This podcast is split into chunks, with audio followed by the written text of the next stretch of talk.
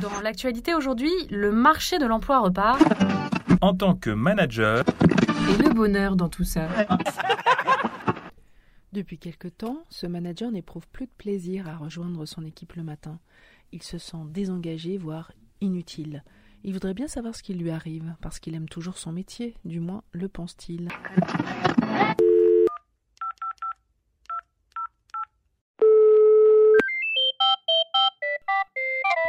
Service après-vente du manager, bonjour Bonjour, je vous appelle parce que je ne sais pas ce qui m'arrive. Je suis manager, mais mon travail m'intéresse de moins en moins.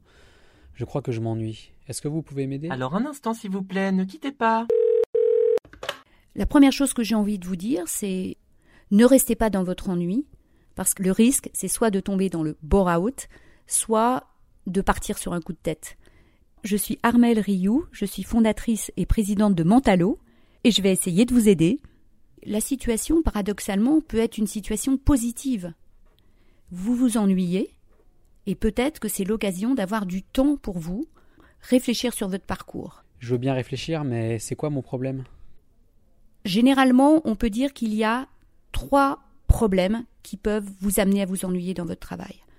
Soit c'est un problème de rythme, soit c'est un problème de motivation, soit c'est un problème de contenu du poste. Alors ce qui arrive souvent chez les managers, c'est qu'ils ont des gros projets à mener, ils travaillent de façon très intense pendant une certaine période, et ils ont une sorte de baby blues qui suit une période très intense, et ils se retrouvent dans une situation d'ennui une fois que ce projet est mené à bien. C'est ça que j'appelle un problème de rythme.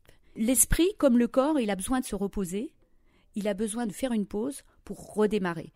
Il y a des personnes qui sont euh, dans ce cas-là, c'est peut-être votre cas. Et sinon, ça peut euh, être un problème de motivation La motivation, contrairement à ce qu'on pense, n'est pas est-ce que mon job me plaît ou pas? C'est qu'est-ce que vous allez chercher quand vous travaillez? C'est la raison fondamentale ou les raisons principales pour lesquelles vous mobilisez votre énergie pour travailler. C'est quelque chose qu'on ressent beaucoup au bout d'un certain nombre d'années dans une entreprise. Une personne de 35 ans comme vous peut avoir euh, envie de se recentrer un petit peu plus sur sa famille, d'avoir un, autre équilibre, ou aussi d'avoir un poste où ils se sont plus utiles. Et donc peut-être qu'aujourd'hui, les motivations qui sont les vôtres euh, ne, ne sont plus en parfaite adéquation avec le poste que vous avez accepté à l'époque. Euh, soit effectivement il peut y avoir un problème de contenu du poste. À quel signe je reconnais que c'est un problème de contenu du poste? Il se peut qu'au bout de 2-3 ans, bah, le, poste qu'on a euh, soit un peu étroit par rapport aux compétences qu'on a développées. Et qu'est-ce que je peux proposer? La première chose, c'est que souvent les gens n'en parlent pas.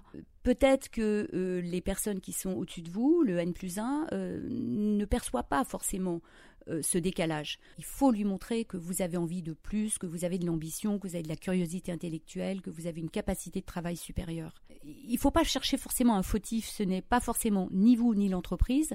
On est dans une société où il y a beaucoup de, mutations et donc il faut qu'en permanence vous puissiez les aider à ajuster votre poste à votre profil. De même que vous, dans votre équipe, vous avez peut-être des personnes euh, que vous encadrez qui sont aussi dans ce cas-là.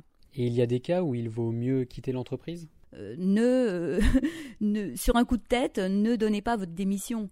Euh, dans certains cas, quand même, il faut avoir le courage de partir de l'entreprise si vous sentez qu'elle ne vous donnera pas votre chance. Mais il ne faut pas le faire tout de suite. Il faut le faire une fois que vous avez discuté avec votre hiérarchie et surtout proposer des choses.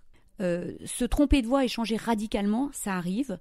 Mais ce qui est intéressant, c'est de capitaliser sur ce qu'on a fait et pour ça, il faut effectivement faire un bilan, une sorte d'introspection, en s'éclairant soi-même sous tous les angles positifs qu'on peut avoir. Alors j'ai eu un cas récemment euh, qui ressemble un petit peu au vôtre, euh, un jeune ingénieur euh, qui se sentait pas à sa place, un peu à l'étroit dans une société très hiérarchisée, qui ne lui donnait pas sa chance et qui surtout ne valorisait pas ses qualités.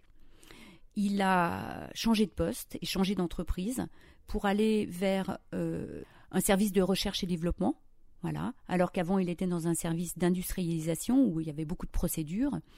Et donc rien que ce changement-là, en termes de service, mais aussi en termes de style d'entreprise, il allé dans une entreprise plus jeune, plus agile, plus dynamique, qui acceptait beaucoup mieux ses propositions. Et du coup, ça fait un homme heureux. Service après-vente du manager vous remercie pour votre question. Vous pouvez maintenant raccrocher. Un podcast de cadre emploi.